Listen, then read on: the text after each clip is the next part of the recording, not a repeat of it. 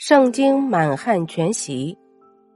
盛京是清朝在一六二五年至一六四四年的都城，即今辽宁省沈阳市。满汉全席起兴于清代，是集满族与汉族菜点之精华而形成的历史上最著名的中华大宴。乾隆甲申年间，李斗所著的《扬州书坊录》中，既有一份满汉全席食单，是关于满汉全席的最早记载。经入关以前，宫廷宴席非常简单，一般宴会。露天铺上兽皮，大家围拢一坐，常见满汉全席照片二十张起，席地而餐。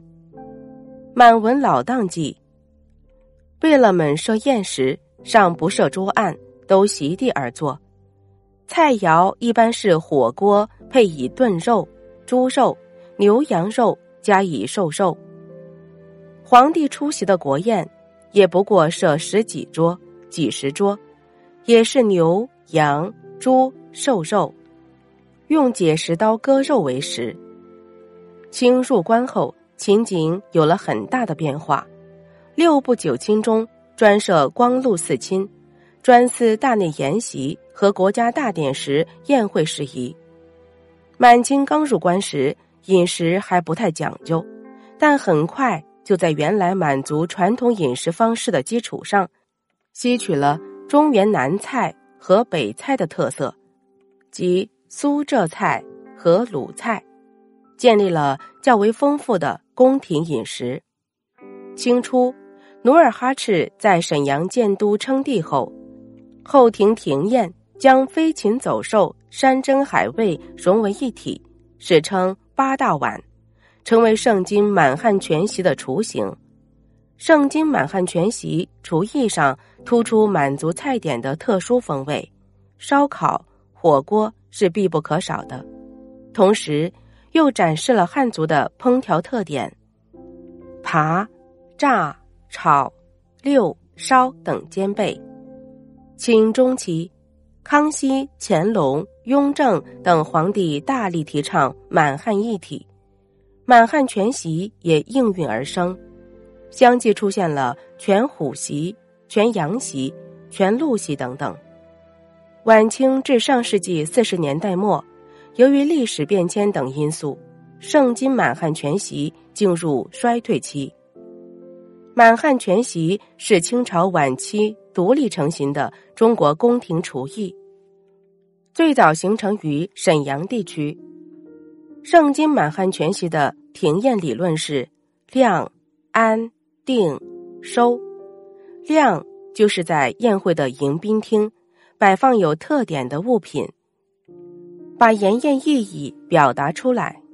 安，即是筵宴礼仪，包括餐具、食具摆放、宾主位置。定，指本次筵宴的品味、规格等。收，是指筵席结束后的具体安排，比如。皇帝赏赐嘉宾菜肴、物品等。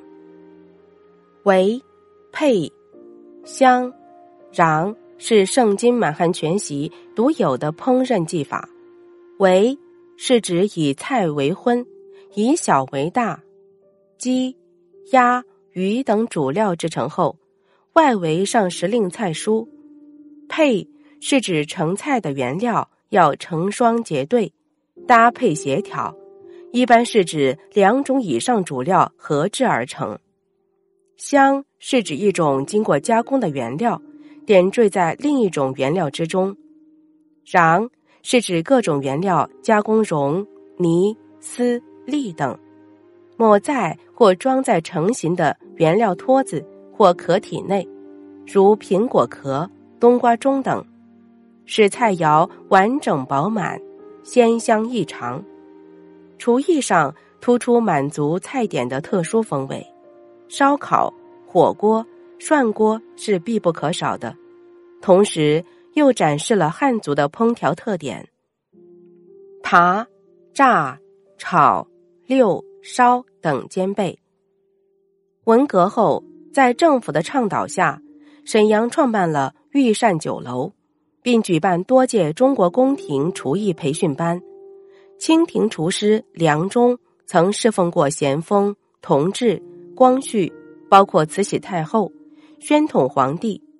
晚年收唐克明为徒，唐克明后落户沈阳，收李洪志为徒。目前，盛京满汉全席传承有序。满汉全席，清朝时期宫廷盛宴，既有宫廷菜肴之特色，又有地方风味之精华，突出满语汉族菜点特殊风味。烧烤、火锅、涮涮锅。几乎是不可缺少的菜点，同时又展示了汉族烹调的特色，扒、炸、炒、溜、烧等兼备，实乃中华菜系文化的瑰宝和最高境界。满汉全席原是清代宫廷中举办宴会时满人和汉人合作的一种全席。满汉全席上。菜一般至少有一百零八种，南菜五十四道和北菜五十四道，分三天吃完。满汉全席菜式有咸有甜，有荤有素，取材广泛，用料精细，山珍海味无所不包。满汉全席的菜点精美，礼仪讲究，形成了引人注目的独特风格。入席前。先上两对香、茶水和手碟，台面上有四鲜果、四干果、四看果和四蜜饯。入席后，先上冷盘，然后热炒菜、大菜、甜菜依次上桌。满汉全席分为六宴，均以清宫著名大宴命名，汇集满汉众多名传，择取食鲜海味。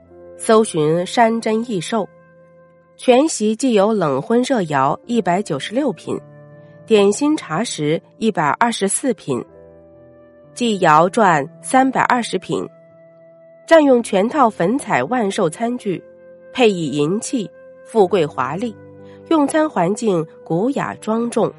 席间专请名师奏古乐伴宴，演典雅遗风，礼仪严谨庄重。成传统美德，侍善奉敬，效宫廷之周，令客人流连忘返。全席食毕，可使您领略中华烹饪之博金，饮食文化之渊源，尽享万物之灵之至尊。满汉全席规模庞大，菜肴丰盛，制作程序复杂，工艺颇为考究。